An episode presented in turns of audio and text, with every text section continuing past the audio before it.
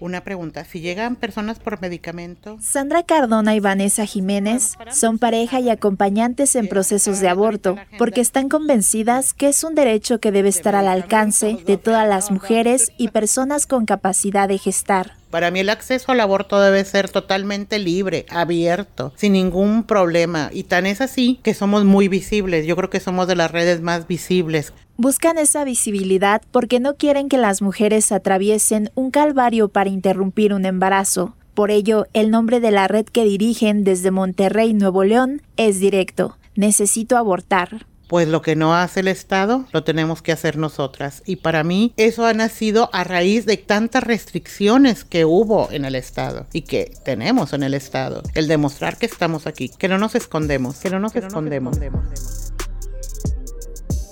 En el ámbito legislativo, México ha avanzado en normas a favor de la interrupción del embarazo. El último lo asentó la Suprema Corte de Justicia de la Nación al resolver el pasado 6 de septiembre que la regulación del delito de aborto en el Código Penal Federal es inconstitucional por ser contrario a los derechos humanos. Además, Actualmente, 11 de las 32 entidades federativas garantizan el acceso al aborto de forma voluntaria, pero al cuestionar a Vanessa si sus acompañamientos han cambiado con estas leyes, nos confirma que fuera del terreno legislativo, los estigmas que permean en torno al aborto siguen obstaculizando el derecho a decidir de las mujeres y personas gestantes.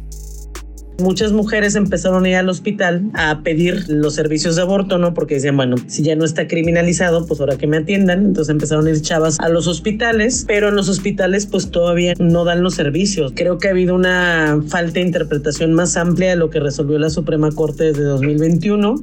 Esta es la razón por la que existen mujeres como Sandra y Vanessa, quienes acompañan a otras cuando necesitan abortar. Para mí acompañar es poder brindar información a todas las personas que necesiten tener acceso a un aborto, información clara, científica, escucharlas también. Es como en ese momento, como yo les digo a mis acompañadas o a mis acompañadas, en ese momento soy tu mejor amiga, soy tu mejor, amiga.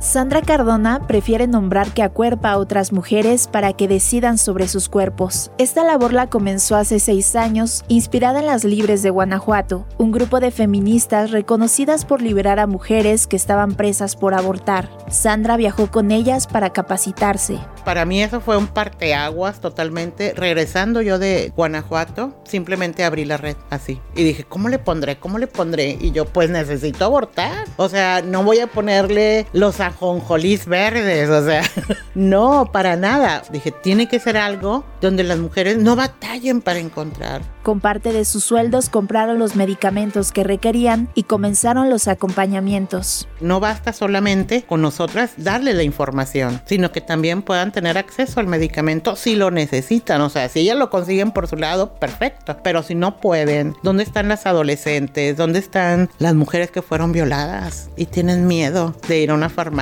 Tienen miedo de salir porque nos ha tocado así. Dije, no, aquí tenemos todo. Pero en el caso de Vanessa, los acompañamientos tenían como límite brindar información, pues como muchas personas, aún cargaba con los estigmas que creció escuchando sobre el aborto.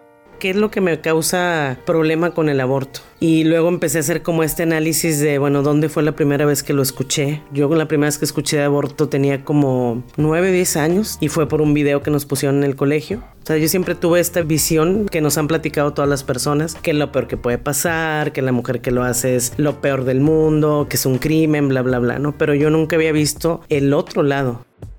Los mitos ligados a la interrupción del embarazo terminan por impactar en la salud y el bienestar de las mujeres, ya que se ven orilladas a acudir a métodos inseguros, en especial en países donde rigen prohibiciones legales. Cuestionarse y escuchar las situaciones que llevan a las mujeres a tomar esta decisión hizo que Vanessa rompiera con estos estigmas. Yo te puedo decir que he visto desde mujeres de súper escasos recursos hasta mujeres muy adineradas, mujeres de derecha, ¿no? O sea, literal que han dicho yo milito en, movimientos pro vida y ahorita estoy embarazada y no quiero estarlo, ¿no? Y la más grande que a mí me ha tocado acompañar es de 43 años, ¿no? Pero las más chicas, pues menores de edad, 14, 15 años. Entonces ver como toda esa variedad, pues claro, que me hizo entender que la autonomía reproductiva, una, es esa, es un derecho humano, ¿no? Que solamente nos pertenece a quienes estamos o podemos estar viviendo ese proceso. Y otra eso, ¿no? Que es un proceso natural.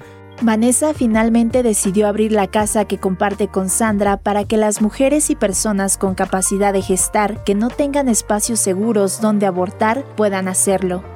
Lo más impactante es que si pudiéramos tomar una fotografía de cómo llegan y cómo se van, nos damos cuenta realmente y las personas se podrían dar cuenta lo que es tomar decisión sobre tu propio cuerpo. De verdad, cómo cambian las mujeres, cómo cambian las mujeres. A la abortería, como nombran a este espacio, han llegado mujeres canalizadas por las propias autoridades del Estado, sobre todo desde la determinación de la Suprema Corte de Justicia de la Nación, de que ninguna mujer puede ser procesada penalmente por abortar hay una falta de actualización por parte del personal médico, sigue habiendo muchísimo estigma en personal de salud, se ha traducido en que no ha habido los servicios necesarios y, correspondientes a lo que ya en teoría debería ser desde 2021, ¿no? Y lo que ha hecho el hospital, por lo menos aquí, el metropolitano, el materno, la fiscalía o la comisión eh, especializada en atención a víctimas, es darles el número de la red, ¿no? O sea, les dan un post-it con mi número o el número de Sandra o, o la página de Facebook de la red vaya, a la lectura que yo le doy a eso es que por lo menos si hay la intención, ¿no? De algunos integrantes del personal de salud de poder brindar estos servicios de aborto, pero no tienen todavía las herramientas de cómo hacerlo, ¿no? Con leyes o sin leyes restrictivas, las 21 mujeres que conforman la red Necesito Abortar se mantienen acompañando de forma cálida, con confianza e información científica a otras para que puedan ejercer su derecho a decidir.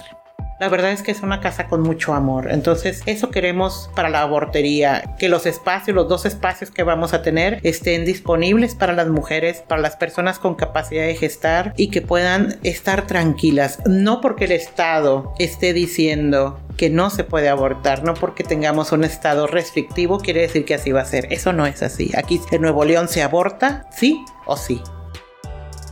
Para Imer Noticias, Hazel Zamora.